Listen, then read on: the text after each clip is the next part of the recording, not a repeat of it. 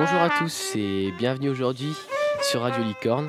Donc aujourd'hui on va vous présenter le travail de la classe de première euro. Donc ces élèves ont réalisé des panneaux bilingues croisant les cultures amérindiennes et bretonnes. Et pour commencer, je reçois Madame Penanguer, bonjour. Bonjour.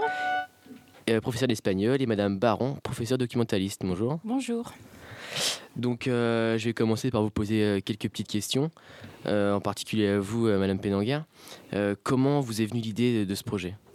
Alors l'idée est venue après une rencontre avec une indienne du Pérou amazonien, avec des textiles extraordinaires, des bijoux euh, très resplendissants, et puis une exposition de vêtements bretons au musée breton à Quimper.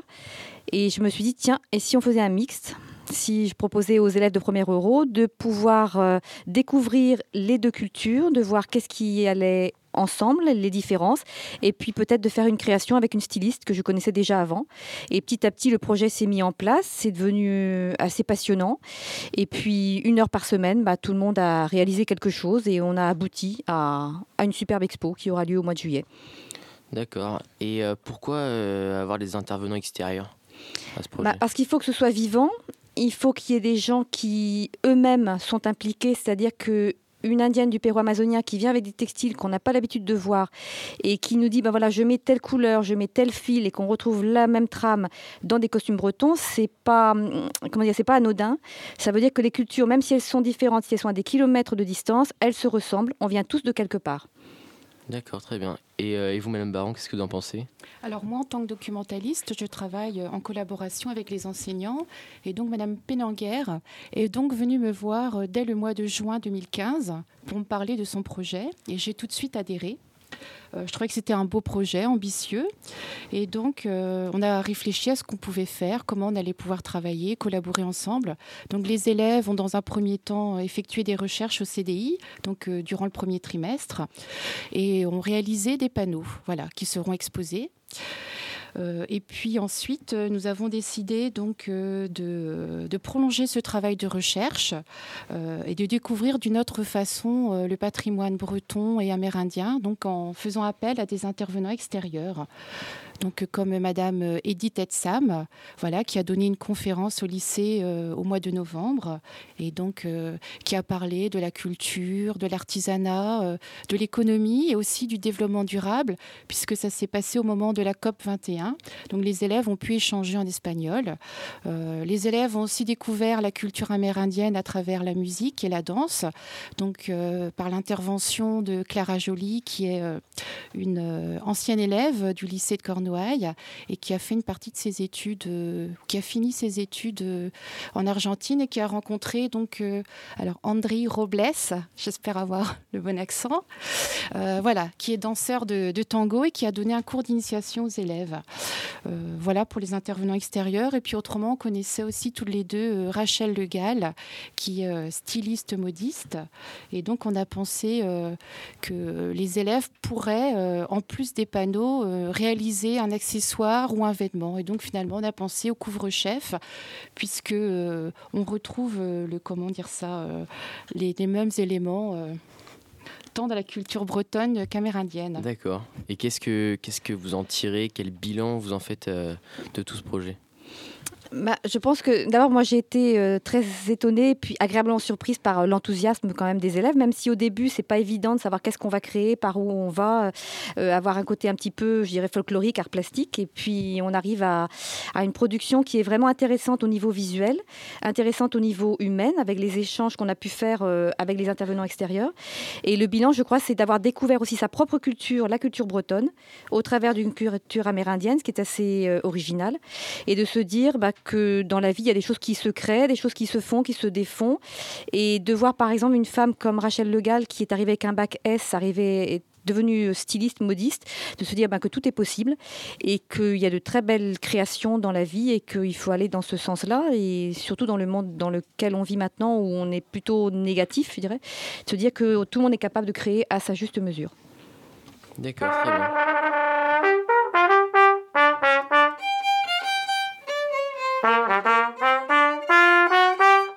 Merci à vous euh, pour, votre, pour votre débat. Donc maintenant, on va, on va écouter notre première rencontre avec euh, Rachel Legal, qui a eu lieu le 19 avril dernier au studio de Radio Licorne. donc nous avons réalisé une interview qui a été animée par Jean-Louis Millet. donc l'interview de la, de la modiste quimpéroise dont son atelier se situe dans le quartier historique de Locmaria. Elle a, elle a accepté de, de, collaborer avec notre classe de première euro espagnol pour réaliser une coiffe qui, rencontre, de, qui rend compte de notre thème de travail, signe du corps et appartenance culturelle d'une rive à l'autre entre Bretagne et Amérique du Sud. Avant de nous rendre donc prochainement dans son atelier, il nous importe donc de savoir euh, euh, qui elle est et de rendre et de comprendre comment elle travaille. Et la première chose que nous devons savoir, bien sûr, c'est pourquoi les chapeaux et pas euh, une robe, des pantalons ou des chemises. C'est mon histoire familiale et personnelle. Ma maman était coiffeuse, donc j'ai toujours eu un rapport euh, complètement évident à cette ambiance de salon, euh, de femme aussi. Euh, et puis après, je ne sais pas si je dois le dire, mais je vais quand même le dire. C'est à, à vous de voir. Euh, j'ai toujours, euh, bon, ça c'est un tic ou un toc, je sais pas comment on l'appelle, mais toujours est-il que je, j'ai la fâcheuse tendance de tout porter à la tête, voilà, et je trouve que tout peut devenir chapeau. Donc euh, une feuille avec un crayon, il peut y avoir une ligne graphique et ça peut donner un, un côté chapeau. Donc, mais bon, voilà, maintenant de ce tic ou de ce toc, tic tac toc, j'en ai fait mon métier, qui est absolument passionnant. Donc une deuxième, une deuxième chose nous intriguer Comment est-elle devenue modiste? A-t-elle toujours voulu, faire ça ou elle a envisagé de faire un autre métier étant plus jeune? Elle va nous le dire. Je voulais être chirurgienne esthétique. Waouh En fait, je voulais être chirurgie esthétique. Ceci dit, j'ai un tempérament de rêveuse euh, et je pense que c'est beaucoup mieux pour les patients que je sois devenue modiste, au moins, euh, voilà, couper un, du tissu euh, et ajouter un bouton, il y a beaucoup moins de risques. Mais alors, euh, alors, On parle de tissu aussi dans le corps humain. Exactement, hein, exactement. Alors, euh, vous verrez ça dans vos parcours professionnels, mais il y a un moment de la vie, ou bien voir, il y a peut-être plusieurs moments de la vie où on se dit bon, ok, j'ai fait ci, ça, ça, ça, ça, mais quel, quel, lien ça a en fait euh, Quel lien ont toutes tes expériences? Et au final, effectivement, quand j'étais petite, je voulais être médecin. Ensuite, j'ai affiné, je voulais être chirurgienne esthétique. Pour recoudre, déjà. Pour recoudre, euh, pour embellir, enfin bon, pour euh, lifter, retendre, tout ce que vous voulez. Chirurgienne esthétique. Réponse, euh, réponse plutôt surprenante. Bah, pas tant que ça. En effet, la recherche médicale et la recherche artistique présentent de nombreux points communs. La recherche m'a toujours euh, interpellée et impressionnée et j'ai toujours été admirative en fait de ce secteur-là parce que ce qui me plaît dans la recherche, c'est ce côté c'est une éternelle insatisfaction, mais on cherche toujours, on veut toujours aller plus loin. Et dans l'art, hein, on a toujours cette exigence-là. Et ça, c'est absolument remarquable parce que euh, c'est un travail sans fin. Et pour des personnes qui sont insatisfaits, eh ben c'est vraiment le, euh, c'est vraiment euh, le domaine, le domaine de prédilection. Mm, voilà.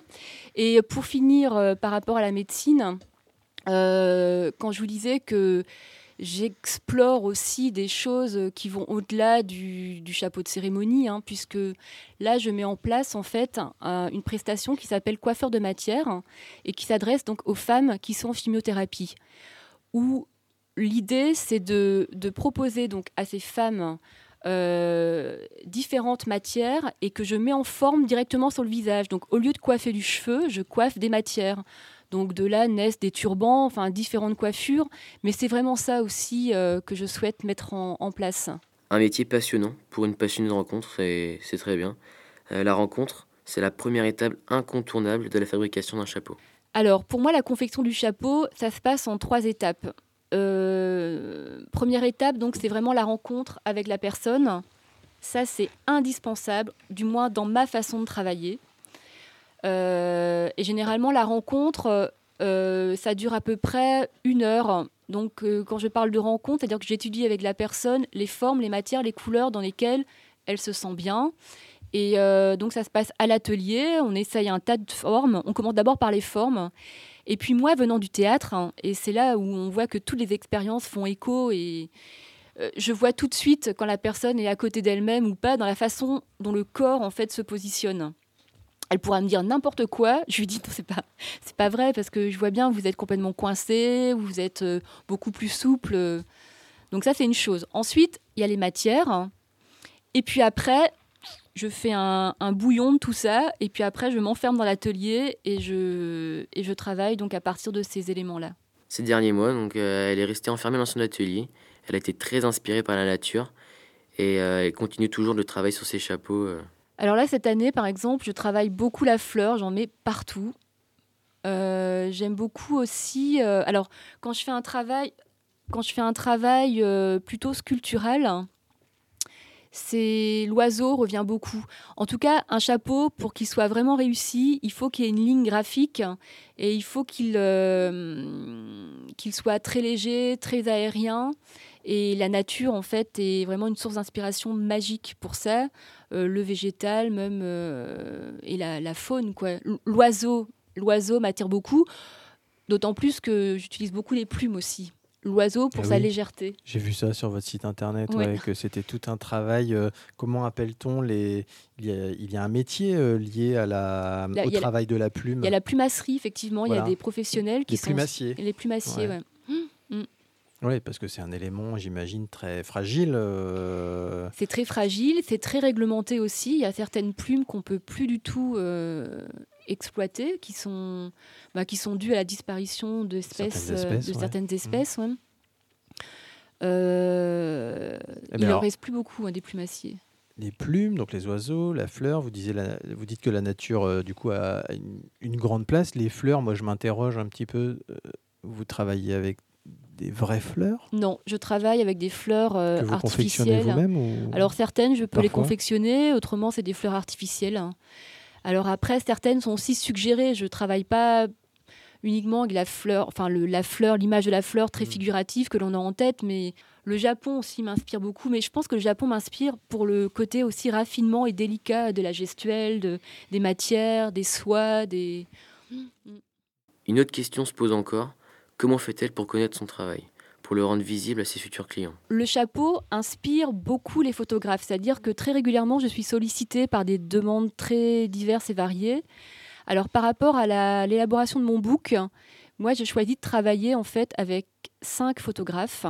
Gilda Benéat, qui a un univers euh, très poétique. Ensuite, le dernier en date est Serge Vincenti, euh, d'ailleurs, qui était juste, euh, qui est passé à l'atelier juste avant de vous rencontrer. Et Serge, donc, il a édité pour moi un, travail en, noir et blanc, des portraits plutôt bruts. Et c'est très drôle qu'il soit passé juste avant de vous rencontrer parce qu'il a vécu sept ans au Pérou et donc il m'a donné deux ou trois infos en fait pour euh, des inspirations coiffure. Et l'année dernière, j'avais présenté dans, mon lieu, dans mon showroom, tout un thème qui, euh, présentait en fait le chapeau dans, le voyage. Et donc, j'avais présenté le travail de Serge. On avait sélectionné une trentaine de portraits d'hommes et de femmes qui portent le chapeau, en fait, au quotidien. Bon, c'était des portraits pas simplement de, femmes et d'hommes péruviens. Il y, avait, euh, il y avait la Mongolie, enfin. Et en fait, ça brosse vraiment un, un panel extrêmement riche et intéressant et inspirant, puisque l'idée, c'est que je, pars aussi de ces chapeaux pour pouvoir inventer et créer en fait des nouvelles formes. Et les réseaux sociaux est-ce qu'ils ont une part importante aussi dans ces chapeaux? Ben Là, justement, ma stagiaire Azénor, elle m'apprend à, à, surfer et à être à l'aise avec tous les réseaux sociaux. C'est pas que je sois pas à l'aise, c'est pas ma. J'y pense pas et je, pense, et je trouve que ça prend un temps fou parce que tout le temps qu'on passe sur les réseaux sociaux, et eh ben je suis pas, euh, je suis pas dans mes tissus et, et ça fait vraiment appel à deux, euh, à deux parties du cerveau très distinctes. Enfin, je. Et puis il faut être réactif, il faut être hyper rapide. Une dernière question nous brûle les lèvres. Comment fait-elle pour rester toujours aussi créative? Quand on est créatif, on a tendance à partir euh, dans toutes les directions. Donc à un moment donné, faut vraiment être choisir un thème être très précise, qui permet aussi d'approfondir, euh, d'approfondir en fait le, travail. Par exemple, euh, mais c'est pour ça que je suis très curieuse et j'ai hâte euh, de découvrir aussi ce vers quoi vous êtes parti justement pour, pour, pour créer cette coiffe donc l'Amérique du Sud, enfin rencontre Amérique du Sud et Bretagne.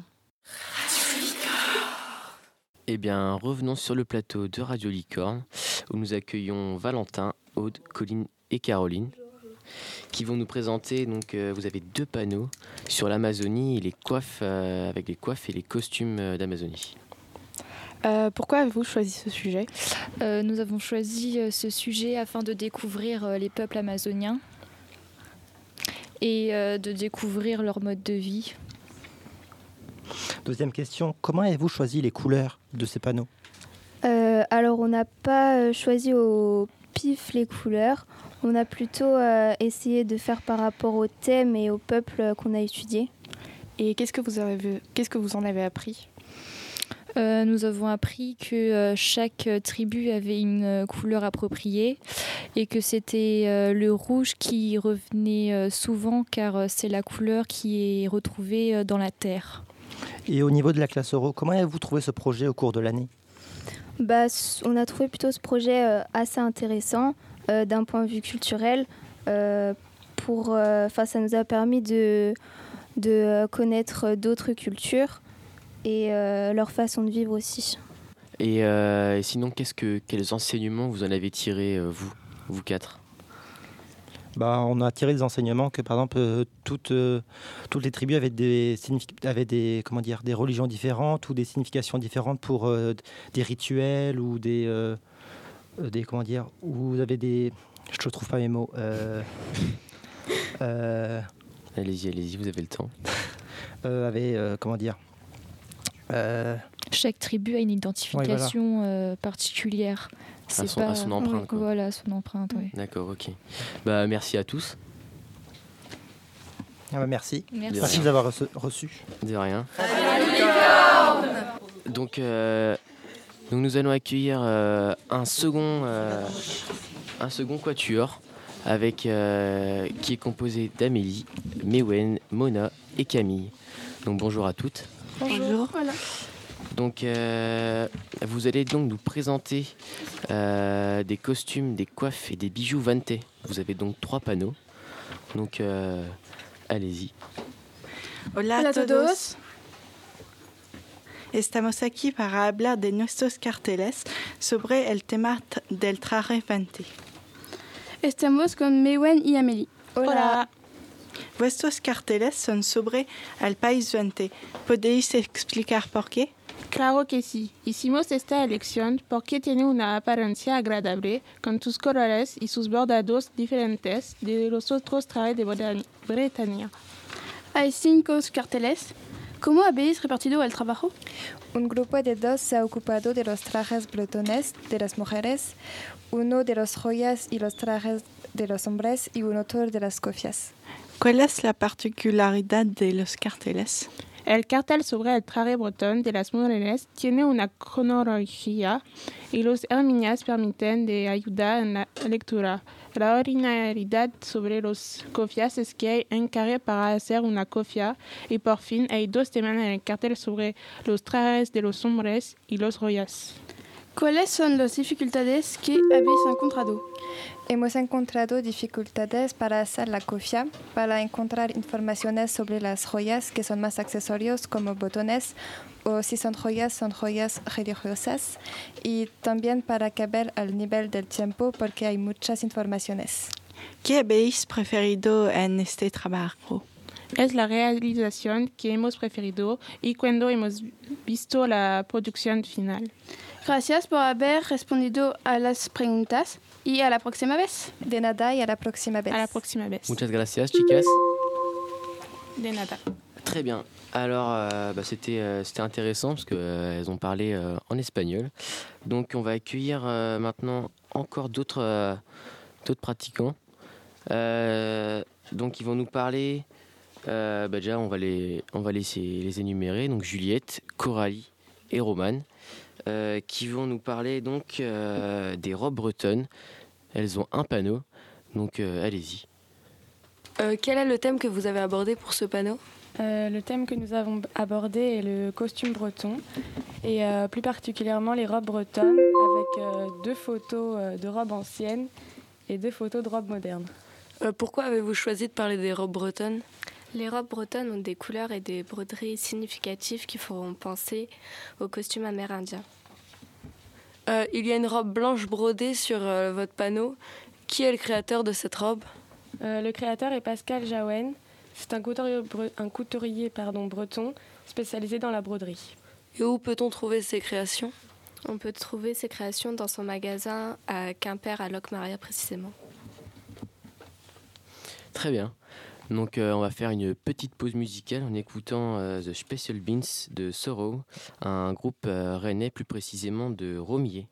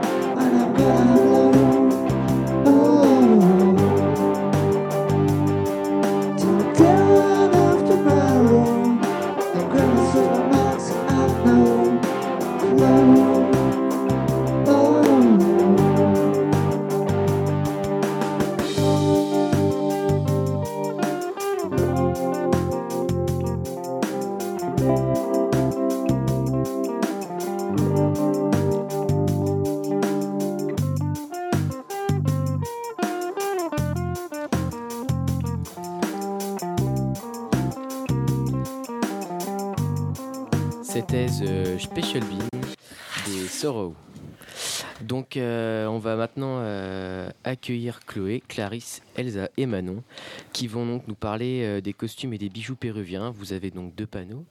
Euh, Allez-y, euh, je vais vous laisser nous expliquer un peu euh, vos panneaux. Bienvenido en Radio Licorne. Tenemos en nuestra emisión hoy a dos invitadas, Elsa Cochar y Manon Tanguy, y van a hablar de su proyecto.